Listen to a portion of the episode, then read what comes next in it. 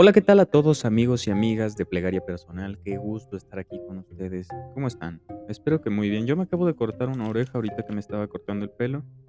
Eh, aquí en las patillas, donde empieza la oreja, este, me estaba cortando el pelo y la máquina, como que la oreja entró entre la máquina y alcanzó a rasgarme. Y ya, pero todo bien. Eh, espero que ustedes se encuentren bien. Recuerden que no es el final, ¿sabes?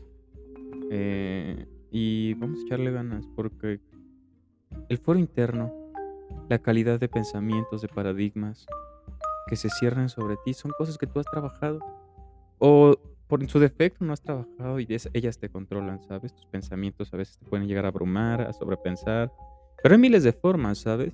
Yo siempre digo que la meditación es el acceso al mundo del inconsciente y de los arquetipos. Nuestra imaginación es la capacidad de conectar con Dios, ¿sabes?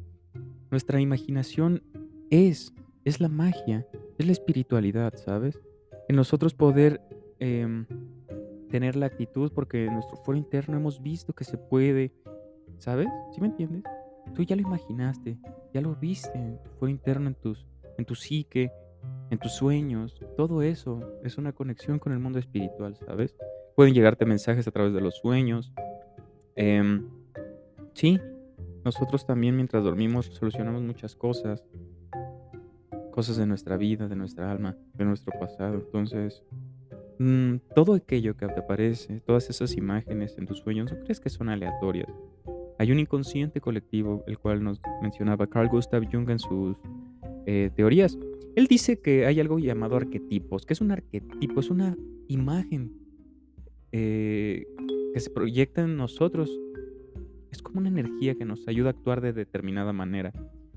el héroe, el arquetipo del héroe es esa energía que dice dentro de uno, que entiende, yo puedo, es verdad. Después de ver, no sé, alguna película que te guste, que, te, que digas, wow. La Sociedad de los Poetas Muertos es una que a mí me fascina, véanla. No sé si está en Netflix. Pero wow, yo de esa película dije, no inventes, qué precioso. Tengo ganas de intentar luchar por algo propio. Ojalá Dios bendiga este, las palabras que digo porque pues, somos humanos y nos equivocamos y, este, y tratamos, yo al menos trato de amalgamar las ideas más resonantes con mi espíritu, las que más me llenen de alegría. Y recuerda que todo eso es nuestra subjetividad, todo eso es el, el timón de nuestro barco. Lee todas las mañanas, acércate a paradigmas nuevos. ¿Qué es un paradigma? No quiero usar términos que no se entiendan. Un paradigma es una creencia que es insertada en nosotros y no ha sido cuestionada. Por ejemplo, mm, la marihuana. La marihuana no es mala a priori. ¿Sabían ustedes que de ella se extrae el cáñamo? Que es un ansiolítico que no es adictivo. Mucha gente toma miles de cosas para dormir que son adictivas como clonazepam. O mucha gente que va al psiquiatra, le dan medicina luego, luego, pero es adictiva. Esa droga después la reemplazan Primero es solucionar la ansiedad, la depresión con esta droga. Después es quitarte esa droga de poco a poco, bajando las dosis, ¿sabes? Pero son medicamentos y el cáñamo, el cáñamo no genera adicción, es la parte no psicoactiva, la parte natural, ¿sabes? Que te ayuda a sentir una relajación sin estar marihuano, sin estar con los ojos rojos. Es un proceso químico muy interesante, ¿sabes? Y no es adictivo. ¿Te imaginas que implementaran, que fuera legal, implementaran esto en los anexos? Gente que, está enganchadísima, no sé, al cristal o a metanfetaminas que son sumamente adictivas, más adictivas que la miel para un oso. Pues esto sería una solución, pero bueno, este paradigma o esa creencia de que en su totalidad la hierba es mala, pues nos, nos hace no evolucionar, nos hace retroceder. ¿Y qué es un paradigma? Pues por ejemplo, yo veo mucho a mis padres, Dios me los bendiga, tienen muchos paradigmas y no, no, no leen nada, no se informan. Y no quiero que seas esa persona. Si vas a aseverar algo, cita fuentes. No digas, es malo o es bueno. ¿Por qué consideras que es bueno o malo? ¿Me entiendes? Y bueno, todos esos paradigmas se ciernen sobre nosotros. El no puedo también es una creencia falsa. El estoy bien feo los demás sí, yo no, no merezco esto. En sí misma es tú mismo. Esa voz, te digo, es Dios. El pensamiento positivo también.